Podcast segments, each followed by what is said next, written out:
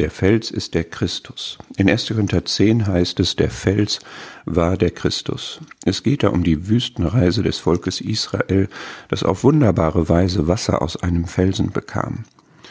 Und dann wechselt Paulus die Bedeutungsebene und sagt, es gab auch einen geistlichen Felsen, der sie begleitete, und dieser Fels war der Christus. Das ist genial, ein mobiler Fels, der immer bei mir ist. Alle diese gesegneten Eigenschaften eines Felsen, immer bereit, immer bei mir, immer verfügbar.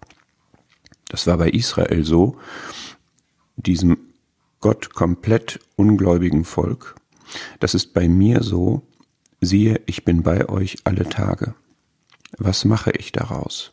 Trinke ich aus diesem Felsen oder wünsche ich mir andere Quellen oder denke gar nicht daran, dass ich ihn habe?